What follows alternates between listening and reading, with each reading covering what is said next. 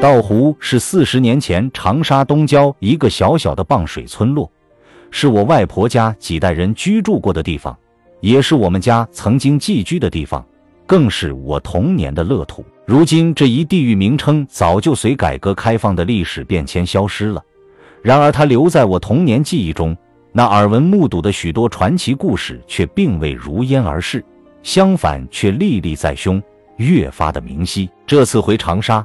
站在如今气势如虹、气象万千的高桥大市场的西大门，望向一派欣欣向荣的商贸景致，想着这里曾经是我童年生活过的地方，心里五味杂陈，脑海中又浮现出儿时在道湖生活的一幕幕往事来。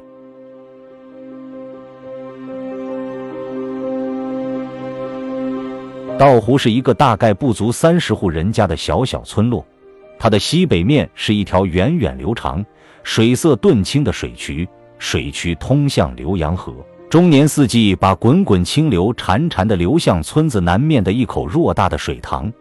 这口水塘被人称作道湖，虽然它远不是江河湖海中湖的概念。外婆家和向水而居的三十来户人家及附近的乡邻也把这个小小的村子称作岛湖。村子的东北面是两棵古老而巨大的樟树。据说这两棵大樟树都有上百年的历史了，树干粗大，即使七八个壮汉伸长双臂也围不拢它。巨大的树冠遮天蔽日，把大半个村落全都给罩了个严实。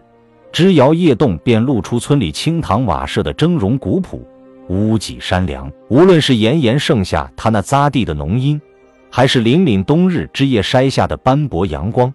这两棵古老苍天的大樟树都是孩童的乐园，大人们休闲聊天的一方世界。大樟树藏着多少神秘的故事，我不知道，但从老人们那一明一灭的水烟袋里，却总也有它永不止息的传奇。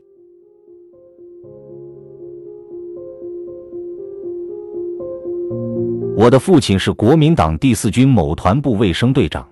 一九四九年春夏之交，他所在的国民党第四军在浙江湖州至安徽广德一带，被我中国人民解放军以摧枯拉朽之势攻破长江防线，他们全军覆没，除了死亡，活着和受伤的全成了俘虏。当时解放军正英勇挺进南下，部队急需医护人员。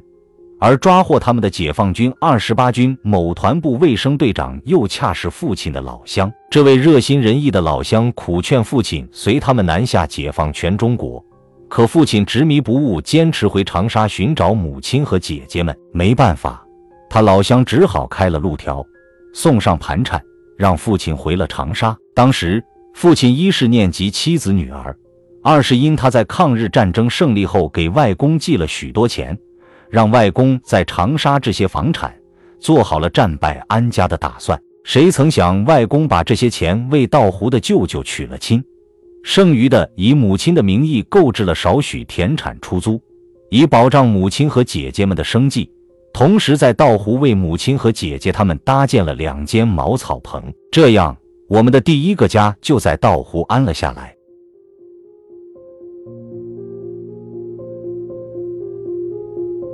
这也许就是命运使然吧。父亲的执迷不悟，没投诚解放军，并随他那个解放军团部卫生队长的老乡南下，而是以国民党俘虏的身份回到长沙。从那时起，父亲变成了新中国历次政治运动的资深运动员，而他那个解放军团部卫生队长的老乡，解放后做了河南省爱国卫生委员会的主任，官至正厅级。父亲从浙江湖州回到长沙。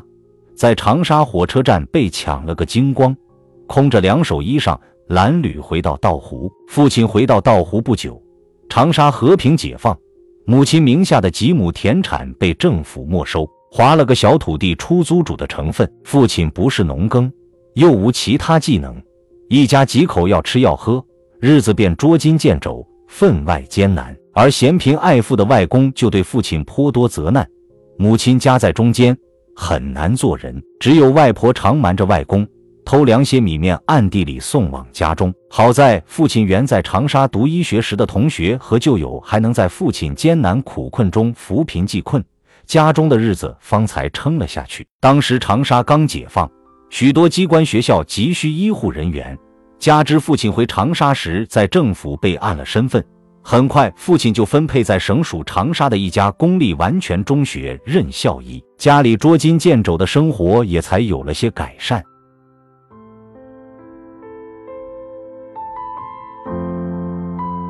父亲回长沙的四年给了我生命，父亲说不上的喜悦，因我上面几个全是姐姐。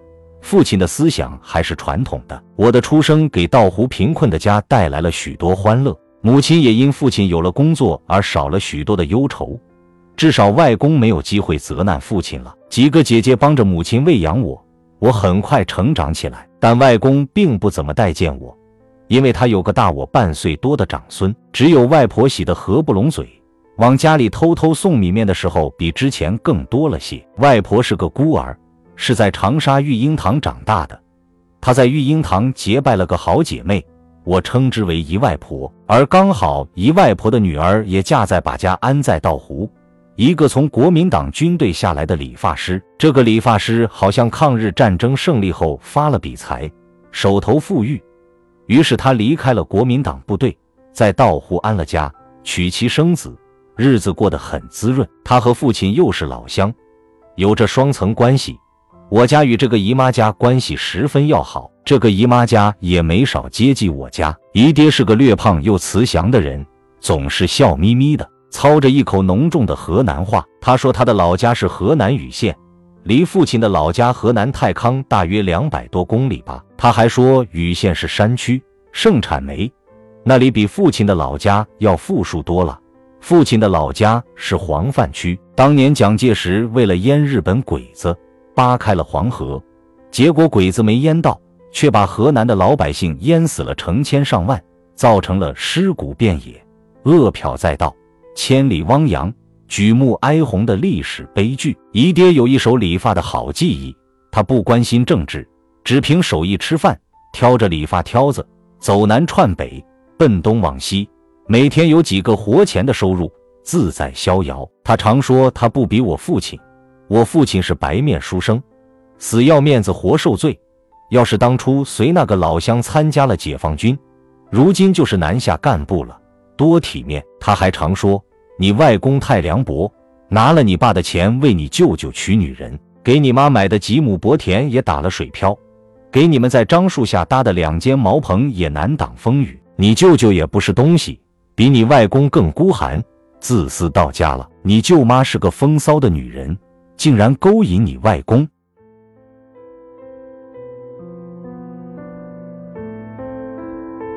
你胡进么子，中了一杯马尿就卸筷子。还当着大姐仔女的面胡进，你怕他们细伢子不懂波，赶紧洗澡上床挺尸去。每每我们听慈祥的姨爹告诉我们这些，姨妈都要断喝笑眯眯，有几分微醉的姨爹，然后笑着对我们说：“别听你姨爹谢筷子，他讲醉话。好仔，回去吧，等下子你母妈又要来找你了。”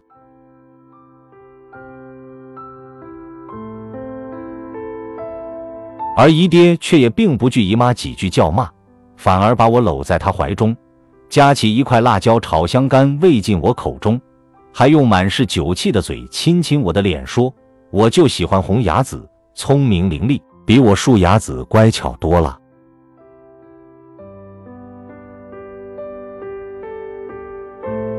姨爹口中的树牙子是姨爹的大儿子，那时姨爹有一女一儿，女儿叫玉根。儿子叫树成，树成大我半岁，我们是亲密的童年伙伴，几乎天天都在大樟树下玩过，不亦乐乎。我们把活蹦乱跳的蚱蜢装在小小铁盒中，想给他们一个安静的家。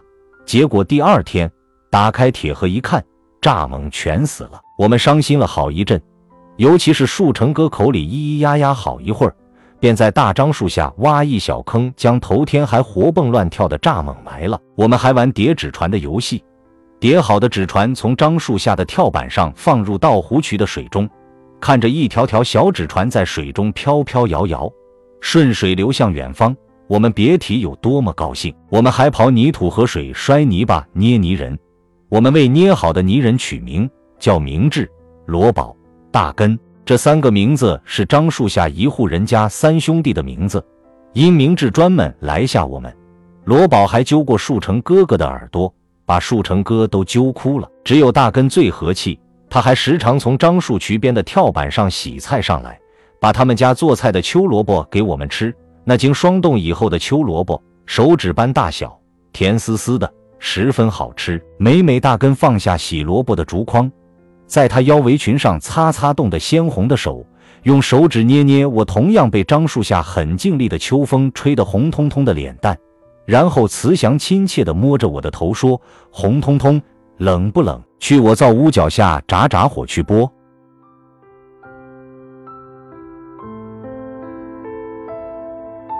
我回答他：“我不去，我要和树哥哥捡张叶梨。”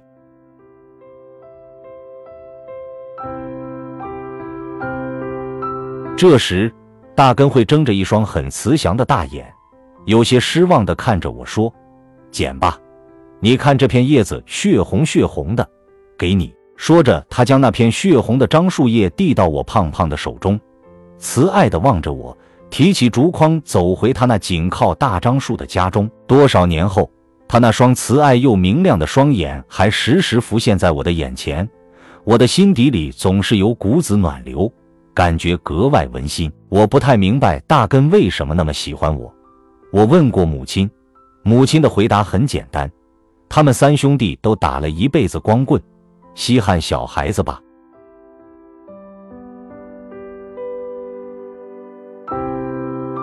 村里有个叫廖明汉的精瘦老人，他曾做过土匪，也当过旧军队的伙夫。后来他用积攒的光洋为他光顾的妓院一老相好，赎了身，把家也安在稻湖的大樟树下。他最会讲故事，烟袋锅里的故事常常源源不绝，吸引着村子里的大人小孩。而每每他经人们催促讲故事的时候，他那个颇有几分姿色的老婆便贤惠地拎来一包壶茶水。拿来五六个茶盅，搬来几张红漆斑驳的长条凳，安顿乡邻老少听故事。那时，廖明汉夫妇正值中年，因而我们小孩子便亲切地叫他们夫妇为廖伯伯、廖伯妈。廖伯伯讲故事的时候，廖伯妈便手抓着一把自己晒干的南瓜子或是冬瓜子，边嗑瓜子边听故事。小孩子也馋他手中的瓜子，但他总说。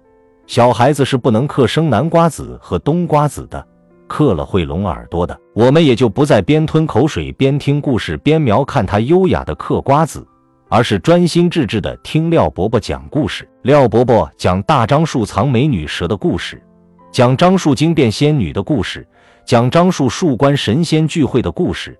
这些故事常常让大人小孩都入了迷。有时候，廖伯伯会伸出脚丫子。让小孩子们为他挠痒，也会让稍大点的孩子为他捶背捶肩，他便越讲越来神采，唾沫飞溅，而且嘴角边也会聚上一坨白色的唾液。我那时很不喜欢坐在靠他近的地方，心里有几分厌恶他横飞的和积聚在嘴角边的唾沫，但又对他绘声绘色的故事心驰神往。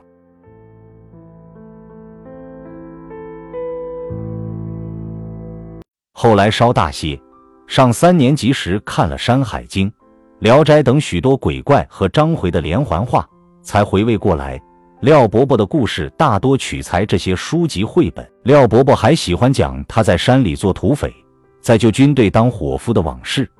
那些事其实也很稀松平常，但经他口舌一拨弄，竟然是神奇美妙、津津有味。大人们听他讲这些旧事时，还不断起哄撺掇他讲望窑子的旧事，让他讲是如何和老相好云雨风流的。往往这时，廖伯妈就慌忙起身，借口要洗衣、摘菜、淘米而离开。而廖伯伯也微红着脸说：“衙妹崽子在这里呢，哪里能讲那些个八卦？”而有些大人就赶我们去樟树下寻蚂蚁、找蝉蜕，于是我们便也就离场去樟树下疯玩去了。小孩子走后。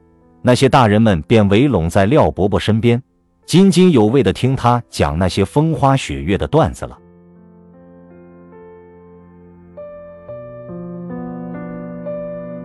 后来我爱上看书，着迷中国的神怪小说、章回小说、我想廖伯伯应是我最早的启蒙老师吧。再后来，廖伯伯这两口子自然没能够躲过文化大革命的浩劫。听说廖伯伯被打坏了脑子，疯了。每每托他去批判游斗，他总是躲在大樟树一处干枯空洞的树洞中，筛缩在一张破烂如网的烂棉絮里，撕扯棉絮吃，直到后来枯瘦如柴，死在大樟树的干枯树洞中。口中还塞满了烂棉絮。他那个稍有些姿色、为人贤惠的老伴，也在文革初期被挂上写有“教姐”“妓女”“破鞋”“土匪姘头”等字眼的纸牌高帽，拉去游了几次街后投水身亡。而且，当香菱在那条水渠里捞出他的尸首时，他的脸肿成了脸盆那么大，下身连长裤都没穿。在场的人无不唏嘘道：“作孽呀！”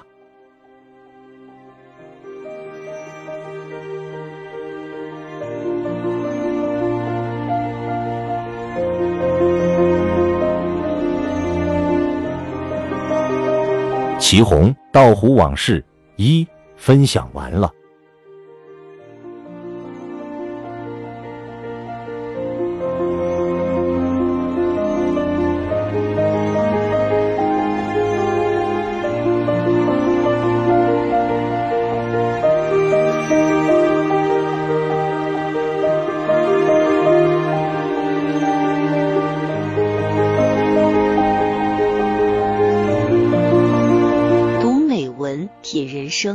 世界，打开心灵的锁。小伙伴们，下期再见。